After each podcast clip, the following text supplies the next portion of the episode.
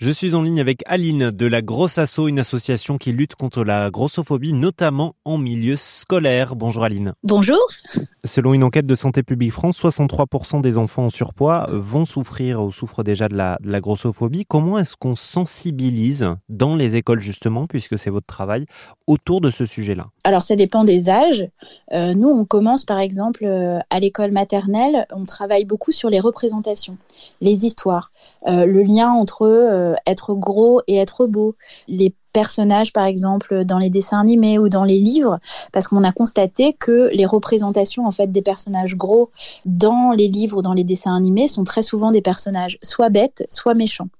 Et ça, ça fabrique des biais inconscients en fait qui euh, qui font que bah on commence à, les enfants ont une forme de petite musique en fait très tôt inconsciente qui dit que être gros euh, c'est être méchant ou être idiot.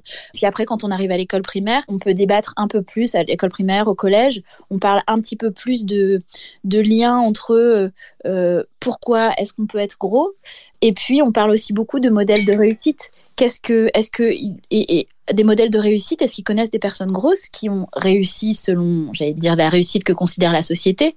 Et puis on les compare beaucoup aux autres discriminations pour montrer que la grossophobie, c'est pas une niche. La grossophobie, c'est vraiment, elle a vraiment les mêmes mécaniques que le racisme, que l'homophobie, que le sexisme en fait. C'est c'est vraiment euh, j'allais dire, une discrimination systémique et on essaye de leur donner des exemples en comparant avec des, des, discriminations auxquelles ils sont déjà euh, sensibilisés. Et puis ce qui est important, c'est qu'en fait, on parle aussi aux parents, c'est-à-dire qu'on fait des interventions, euh, on essaye en fait, quand on fait des interventions dans les collèges, d'organiser à part, mais aussi des interventions avec les parents parce que l'intérêt, c'est que tout le monde entende la même chose. Voilà, et que et qu'il y ait une continuité euh, à la maison ou que les profs aussi et les infirmières scolaires, c'est très important, les infirmières scolaires, euh, soient très sensibilisés aussi à cette discrimination. C'est intéressant que vous vous adressiez aux parents, puisque quand on a un enfant en bas âge, il y a un moment donné où la question de l'alimentation se pose et ça peut devenir très vite un sujet très compliqué hein, de surveiller l'alimentation de son enfant, euh, la juste mesure entre vouloir ce qui est bon pour lui et le culpabiliser de manger.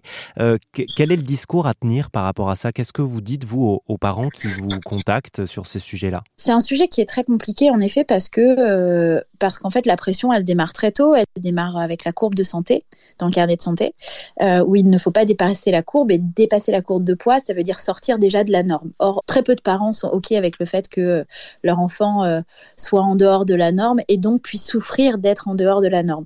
Donc il suffit que l'enfant soit en dehors de la courbe et que le pédiatre commence à dire attention et là c'est pareil c'est la même petite musique qui fait que les parents vont être plus vigilants et que l'alimentation, elle va devenir un sujet. Voilà, beaucoup de parents travaillent, euh, les moments qu'ils partagent avec leurs enfants, souvent, c'est des, moments à table. Et que d'un seul coup, en fait, les moments qu'ils vont passer avec les enfants vont devenir comme des petites sources de conflits.